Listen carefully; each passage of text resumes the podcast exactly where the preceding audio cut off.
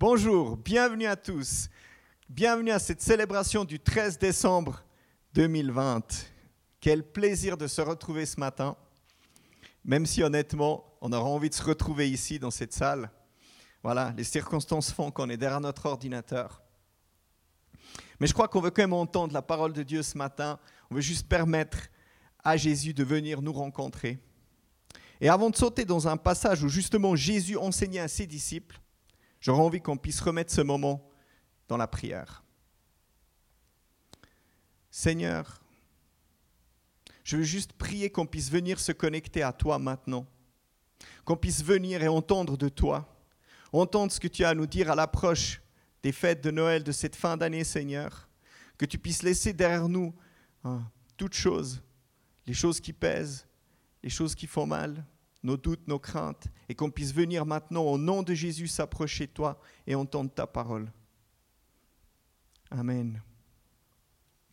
Je vais sauter directement dans un passage, il se trouve dans Matthieu 16, au verset 24 et 25. Jésus est en train d'enseigner à ses disciples et il leur dit, si quelqu'un veut venir après moi, qui renonce à lui-même, qui se charge de sa croix et qu'il me suive.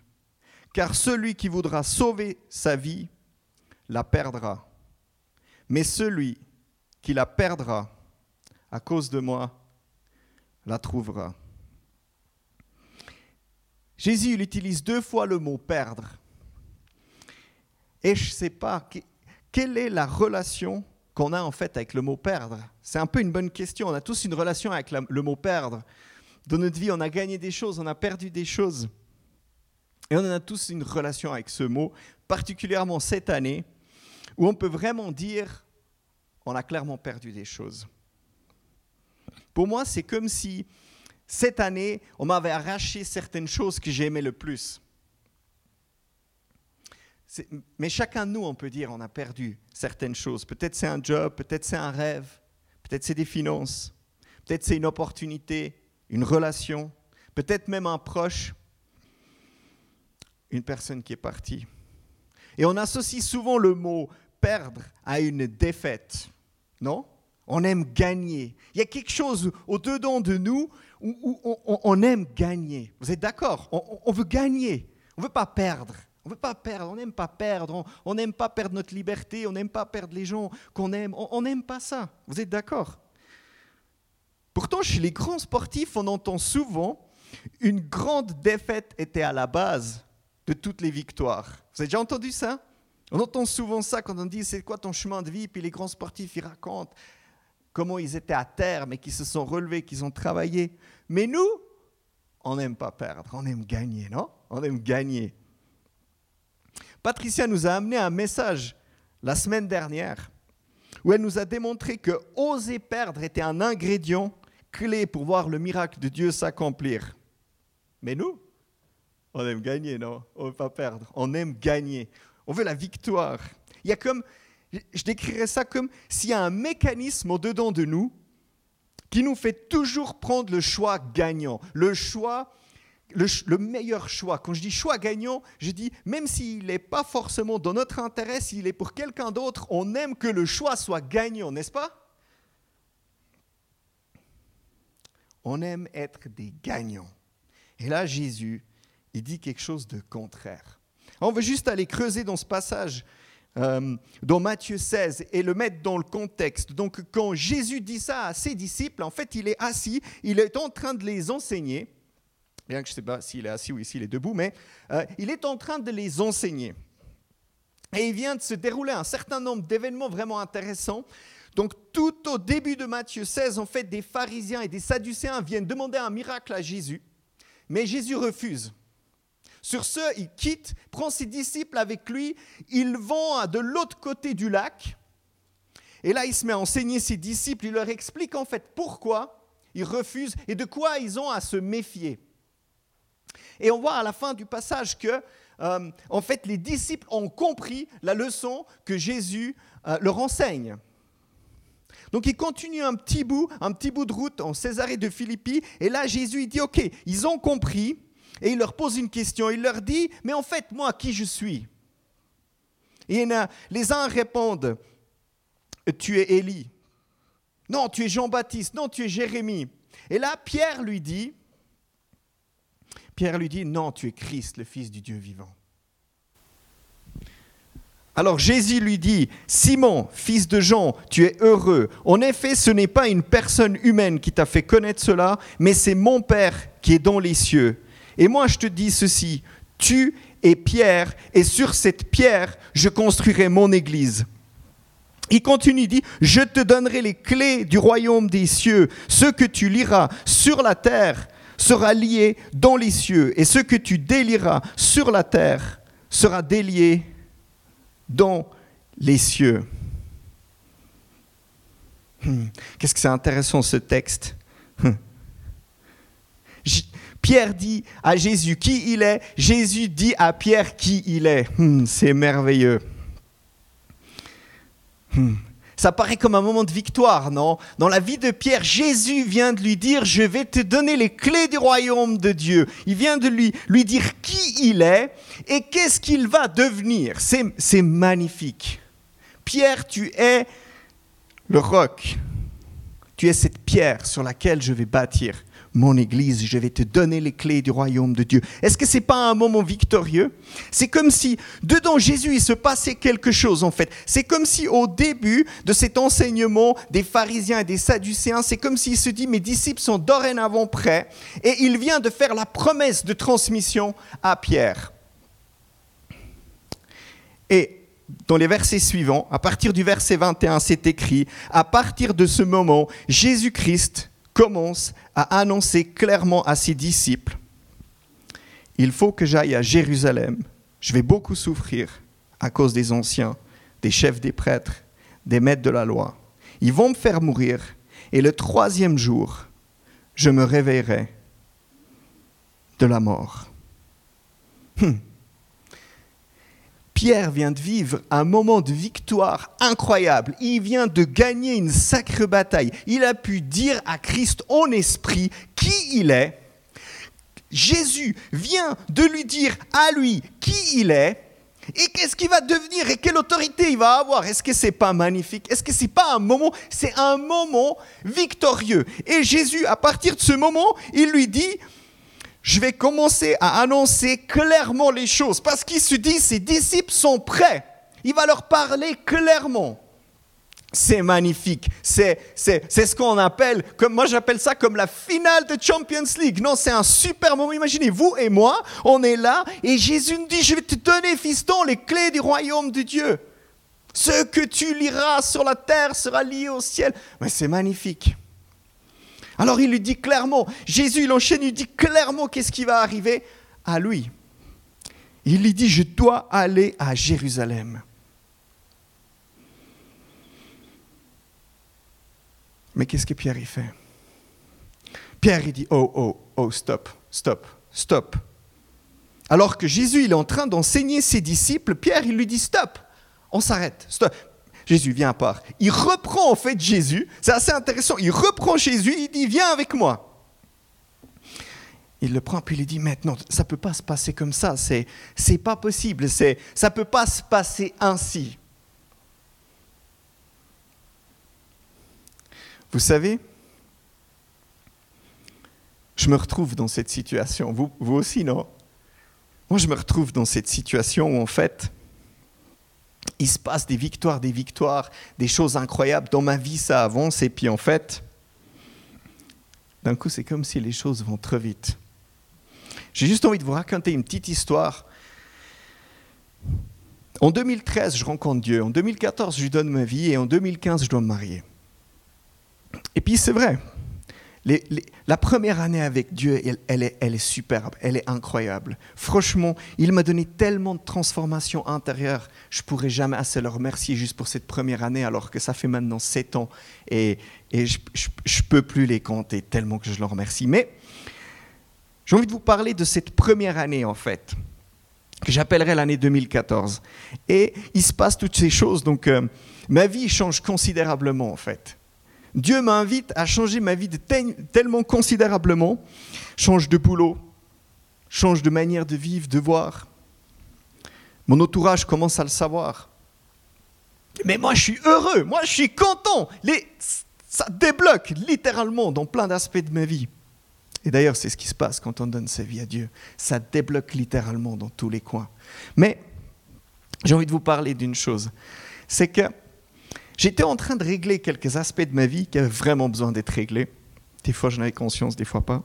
Mais j'arrive à un moment où on arrive à euh, presque une année avant notre mariage.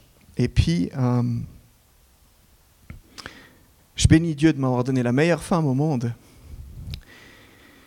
Et on vient à régler la situation qu'on a dans notre couple. Vous voyez, voyez de quoi je parle? De notre intimité, de la manière dont on vivait notre couple pendant les années avant. Et je bénis Dieu parce que c'est, mon épouse qui est venue hein, avec cette révélation. Et d'un coup, en fait, on s'est dit, ben, on va abandonner ça notre relation intime pour convenir à Dieu, pour... Et ça, il y a un truc. J'avais l'impression de me perdre, en fait, parce que je savais au fond de moi que c'était juste, mais je me disais, mais en fait, il n'y a pas besoin de faire ça, parce que de toute façon, on va se marier, on est ensemble, on est heureux, tout va bien. Mais je savais qu'au-dedans de moi, il y avait quelque chose qui criait que c'était juste. Et puis pour pouvoir prendre ces décisions, j'avais besoin de la prendre de pleine conviction. Et on chemine avec ma femme. Et les pensées que j'avais à ce moment-là, c'était que je me disais, en fait, il y a tous ces bienfaits, toutes ces bonnes choses qui sont arrivées. Mais là, je suis en train de me perdre dans un truc religieux, dans un... Mais ça fait pas sens, ce truc-là. Ça fait pas sens. Il fait pas sens, ce truc. À moi. Mais quand on priait, il faisait sens. Alors je le comprends en fait, Pierre. Je le comprends, Pierre, à ce passage-là. Je ne sais pas si vous le comprenez, vous. Non, je le comprends. En fait, il est en train de, de monter en grade, en autorité, en puissance. Il va recevoir les clés du royaume de Dieu. Mais il y a quelque chose au-dedans de lui qui, qui veut pas. On veut pas perdre. Il veut pas perdre. On veut pas perdre. Je voulais pas perdre quelque chose, non? Mais comment Jésus réplique en fait? Comment Jésus réplique à Pierre? Il lui dit, Jésus se retourne et il dit à Pierre, Va-t'en, arrière de moi Satan. Tu es en train de me tendre un piège. En effet, tu ne penses pas comme Dieu, mais comme les hommes. Voilà ce que Jésus dit à Pierre. Et ce qui est assez intéressant, si on étudie littéralement ce texte dans le grec, en fait, il dit pas arrière de moi, Satan, il ne le repousse pas au loin, mais en effet, il lui dit passe en arrière de moi. On dit, mais ça change quoi? En fait, Jésus, il n'est pas en train de repousser la parole que Pierre vient de lui donner, mais il lui dit, passe en arrière de moi. Passe en arrière de moi. Hmm. En fait, si je mets ça dans le contexte de mon histoire, en fait, c'est vrai que ça ne me faisait pas sens, ça change quoi au final? De toute façon, ma situation, elle allait être réglée. Mais en fait, il ne s'agit pas de juste repousser une chose loin de nous, pas juste arrière de moi à un acte, arrière de moi de quelque chose. Mais en effet, ce qui veut dire Jésus, c'est qu'il dit Satan passe en arrière de moi. Vous savez dans quel contexte ça fait sens? C'est que pour un temps, Hébreu 2 nous dit pendant un temps, les hommes, on est en dessous des anges. En fait, Satan n'est ni plus ni moins qu'un ange qui tient l'autorité, le prince de l'air de ce monde, en fait. Puis en fait, ce que Jésus il est en train de faire, il enseigne à Pierre qu'en fait, il est en train de lui passer devant en autorité. Alors qu'en autorité, il est devant, Satan, Jésus il dit, je vais lui passer devant et arrière de moi, Pierre, parce que ce n'est pas par circonstance que je vais mourir, mais c'est par choix. C'est par un pur choix. Je vais aller à Jérusalem, je vais beaucoup souffrir, mais je veux me réveiller, je vais me ressusciter, je veux me lever de la mort. Ce qui doit me retenir ne gagnera pas. Et c'est la même chose, en fait, que j'ai remarqué pour ma vie dans cet exemple que je viens de dire, c'est que en fait, il s'agissait de passer l'autorité de Satan derrière moi. En fait, il y avait tout un aspect de ma vie que je qualifierais pas, je qualifierais pas seulement de vie intime, mais de vie de famille. En fait, c'est un tout qui est lié intérieur, extérieur, qui est lié intellectuellement. En fait, c'est comme ce que je faisais, c'était de dire, ben en fait, Satan passe derrière je vais prendre autorité dans ça, dans quelque chose de l'esprit et non de l'intelligence humaine. Hmm, alléluia. Mais c'est dur, c'était dur, c'était dur. C'était dur, mais je peux dire sans l'ombre d'un doute, sans l'ombre d'un doute, je referai pareil. Sans l'ombre d'un doute, les bienfaits que j'ai vus. Vous savez, je ne suis pas ici pour, pour délier tous les bienfaits. Je, je prends volontiers un moment de discussion avec n'importe qui. Vous pouvez venir et je vous dis les bienfaits qu'il y a eu. Mais je peux vous dire, ils sont innombrables. Les bienfaits ont été bien sur la santé de ma femme et moi-même, que sur notre couple, sur notre relation au couple, que sur les enfants qu'on a aujourd'hui. On est l'heureux, on est des heureux parents de trois petites filles qui sont merveilleuses. Et je sais que là, il y a une part de bénédiction incroyable. Alors en fait, les, disciples, ils se trouvent là. Pierre vient d'essayer de reprendre euh, Jésus et il lui dit, arrière de moi. Il rasseille ses disciples et il continue par enseigner exactement le passage qu'on a pris au début. Il leur dit, si quelqu'un veut venir après moi, qu'il renonce à lui-même, qu'il se charge de sa croix et qu'il me suive. Car celui qui voudra sauver sa vie la perdra, mais celui qui la perdra à cause de moi la trouvera. En fait, ce qu'il est en train de leur dire, c'est qu'il est littéralement en train de transférer une autorité, en fait. Il leur dit pas seulement de le suivre, mais il leur dit de venir après lui venir après moi, c'est écrit. Donc c'est marcher à sa suite, c'est devenir ses ambassadeurs, ses ambassadeurs, devenir ses apôtres, ses élus, ses choisis. Voilà ce qu'il est en train de faire. Et voilà, ce qui se passe, c'est que c'est vrai. Peut-être qu'ils doivent perdre même leur propre maître pour pouvoir marcher à sa suite. Mais en fait, ce qu'il leur donne, c'est que c'est un véritable message d'espoir parce qu'en fait, il est en train de leur dire, je ne vais pas mourir par circonstance, mais par choix. C'est un choix délibéré. D'ailleurs, il va les encourager, il va leur dire à la fin du passage, oui, le Fils de l'homme va venir avec ses anges dans la gloire de son Père. Alors il récompensera chacun selon ses actions. Donc en fait, il est en train de leur dire, si vous venez avec moi, que vous faites ce choix délibéré, ce choix de pleine conviction à l'intérieur de vous, si vous êtes prêt à perdre quelque chose pour moi, vous allez le retrouver. En fait, si on veut prendre ça, on peut le mettre dans, une autre, dans un autre contexte. C'est en fait, on ne va pas perdre quelque chose, mais en fait, on va retrouver quelque chose qu'on avait déjà perdu. Hmm. Si on décide de perdre quelque chose pour Dieu par pleine conviction, on va retrouver quelque chose. On ne sait pas toujours ce qu'on va retrouver, mais on va retrouver la vie qu'il a prévue pour nous. Et j'aimerais juste prier pour terminer ce moment. Seigneur, toi-même, tu sais ce que chacun a perdu par circonstance cette année. Toi, tu sais mieux que n'importe qui où on en est. Je veux juste, Seigneur, te prier que lorsque chacun de nous est dans ce passage, de peur de se perdre, de peur de perdre, Seigneur. Je veux prier alors que tu déposes ta parole d'espoir, que tu déposes ta bonne nouvelle, que tu déposes ta certitude que nous n'allons pas perdre, aussi dur que ça soit pour toi, mais que nous allons retrouver. Et je veux prier que pour chacun qui est derrière son ordinateur juste maintenant, tu puisses l'inviter à venir un petit bout plus proche de toi.